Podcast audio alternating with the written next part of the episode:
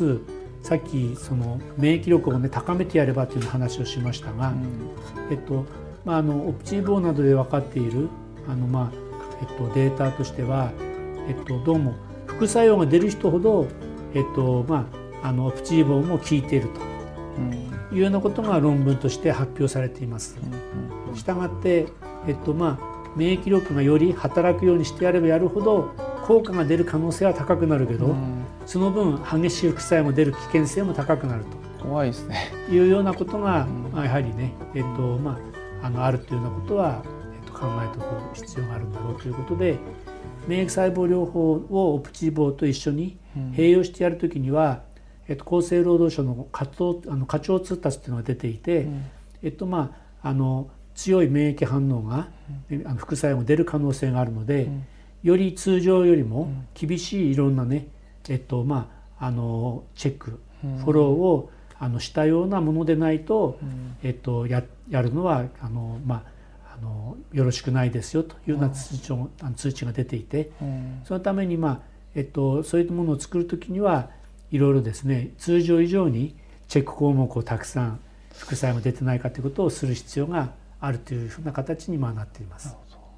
じゃあオプシーを使ってる人はなかなか難しいですね。免疫細胞治療クリニックレベルでちょっとたくさんチェックをしてまあ、もちろん主治医のところでもチェックしてるんですけど、はい、ダブルチェックで、はい、こちらでもチェックしながらというようなことをより慎重にやらないと、まあ、こういう副作用が、うん、まあ、あの効果も出やすいだろうけど副作用も出やすくなるかもしれないということで、はい、十分注意しなさいよというようなことが言われています。うん。まあ、実際にどの、まあ、ハイパーサーミアや免疫細胞療法をやってどんな効果があるかなっていうのは実験例をご紹介しますけれども、まあ、あの考え方としてはさっき言ったように、はい、攻撃力を高めて、うん、から免疫の働きを邪魔しているものを、まあ、抑制するというような治療法をやっていくわけですが、えっとまあ、そういったことで、えっとまあ、実験例の一つとしては、えっとまあ、進行性のですねステージ4の肺がんの患者さんたちにえっとまあ、免疫細胞療法それからハイパーサーミア、まあ、これを通常の治療にプラスアルファして通常の治療法はそれぞれの主治医の先生のところでやってますからそれにプラス我々のところで免疫療法やハイパーサーミアをプラスアルファするわけですけどそういった人たちを、まああのまあえっと、約あの70人くらいですねあの集めてます、76例と。いうことでそれでまあ実際にその人たち何回くらい、まあ、あの免疫療法やったかなっていうと、まあ、あのたくさんやった人もいるあの、まあ、免疫例の投与の回数ですけど、まあ、中央値は6回ですこのスタディ群のですね。そしてまあ入れた細胞はこういう細胞が入っているということで、まあ、NK 細胞を中心に他のプラスアルファの細胞あと樹状細胞もあのまあ入ったりしてます。患者さんによってえっと、樹状細胞はあの、まあ、49例で入ってるだけですけど NK は76例、まあ、74例に入ってます。それでそれじゃあその人たちはハイパーサーミ何回くらい受けたかなっていうと大体まあ、えっと、中央値で10回ということであの10回くらい受けていると。でまあそういった患者さんたちがどんなふうになったかっていうと、えっと、このまあ赤い線ですね赤い線がハイパーサーミアと免疫細胞療法をプラスアルファしたステージ4の人たちですけれども、えっとまあ、あの通常の、まあ、5年生存率が約20%ありますからあのヒストリカルな通常のあの、まあ、状況ですと5年生存率はステージ4だとまあ7%くらいなのであの非常にねいいあのサバイバルのパーセントかなというふうに思いますしあとは50%の人があのまあえっと生きている、ま、生存期間の中央値っていうのが通常ですと10ヶ月くらいなのが20ヶ月くらいということでやはりまあプラスアルファで環境を整えてあげることで効果はずっと高くなるのかなと。まあ、面白いのは初めはあんまり差がつかないんですね数ヶ月間の間は。それがだんだんだんだん差がついて、まああのまあえっと、約3年くらいのところからは20%横ばいになると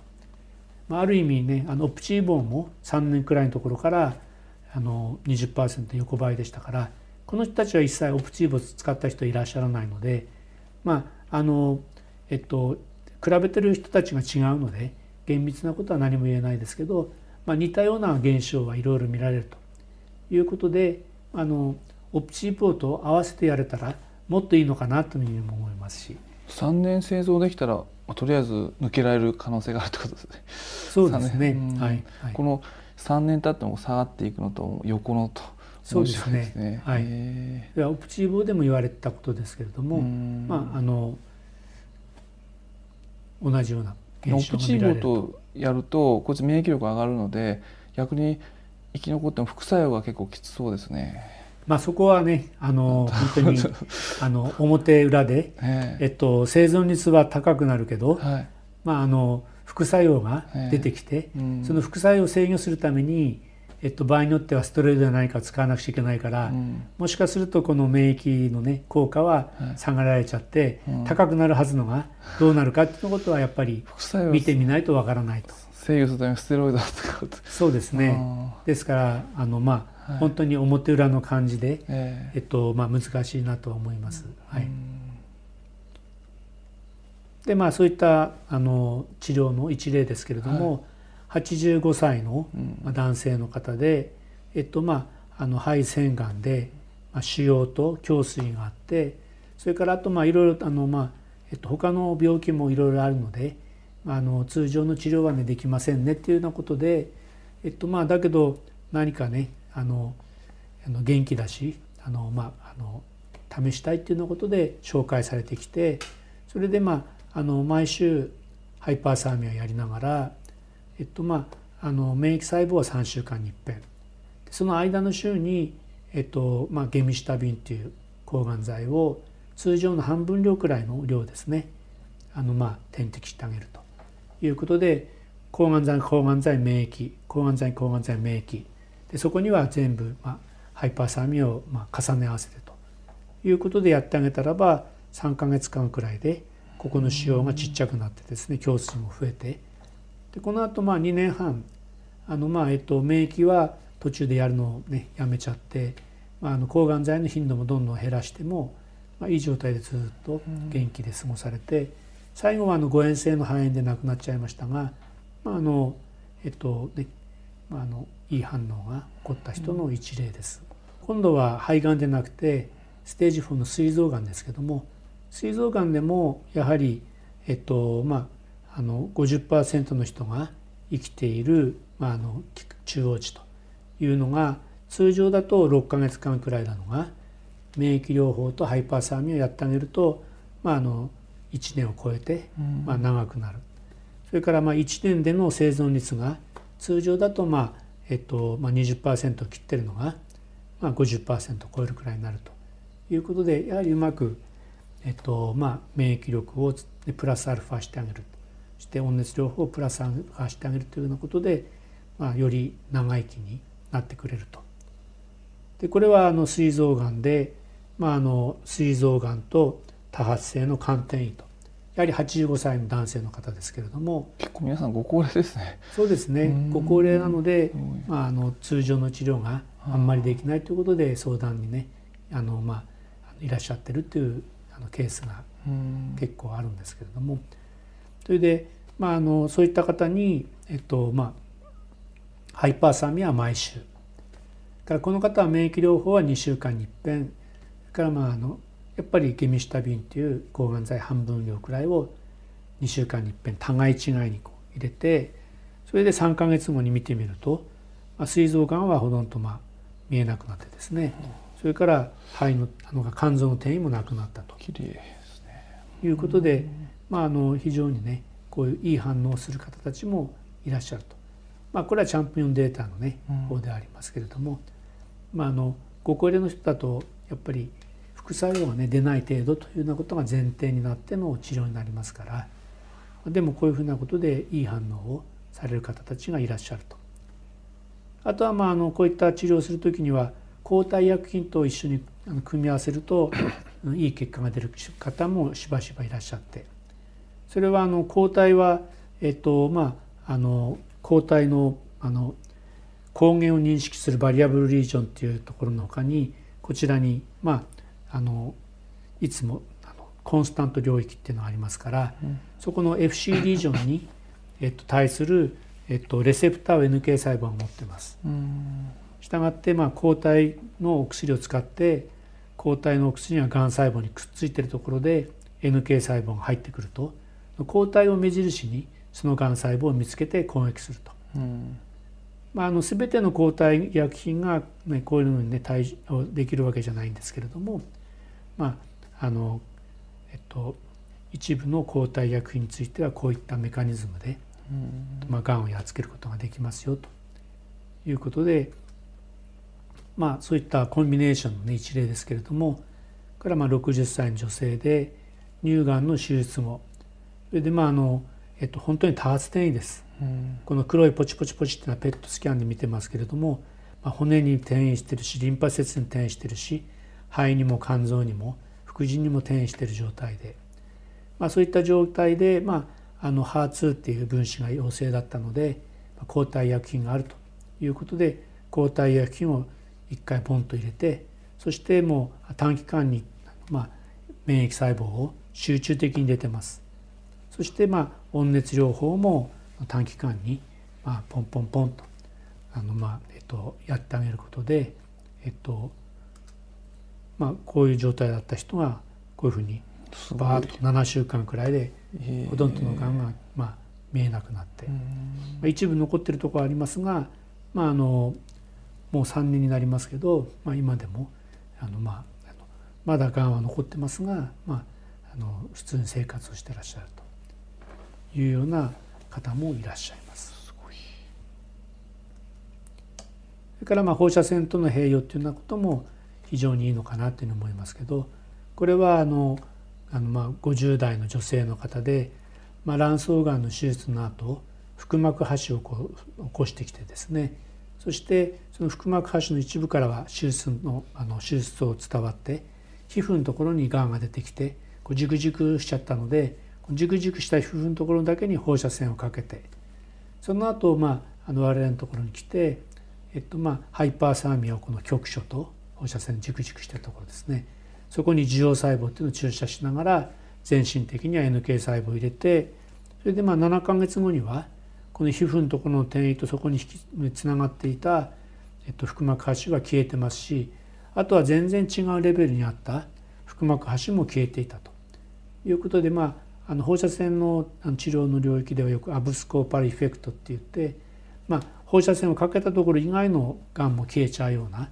そういう現象として、まあ、報告されてますけども、まあ免疫力がうまく多分あの、まあ、誘導されてうん。それで他のレベルのまで消えたんだろうというふうに考えられてます。面白いですね。うん。まああとは緩和医療での効果というようなことで、まああのえっと、何も他の治療法がなくなってしまったというふうなことで相談にいらっしゃる方が、まあ、しばしばいらっしゃってそういう方には、まあ、免疫療法や温熱療法体力とあと経済的な面も考えながら、まあ、あのご対応したりしてで中には、えっと、うんと副作用が強くてね抗がん剤全くやめちゃったなんていう人の時には少量にした抗がん剤をプラスアルファしたりしてもしたりしてあげますけどそういうことであの見てみるとあの、えっと、数ヶ月後経ってもですねそういった治療で本来はどんどんどんどんがんが進んじゃうはずの人たちが、まあ、3分の1くらいの人はさらにがんがねこうちっちゃくなっていったりですね、あとまあ3分の1くらいの人はがんの進行が止まってたりして、まあ、ある程度あの治療法がなくなっちゃったよという場合でもあのがんの進行を極めてゆっくりにすることができるというふうなことを経験しています。まああのまあ、今まで、えっと、いろいろねがんのあの、まあ、免疫を使った治療っていう話をしましたが今はまあ標準的な治療法と言われる外科的な治療化学療法や放射線についてもですねその中で例えばあの外科的な治療であればダ・ヴィンチを使った治療とかですね。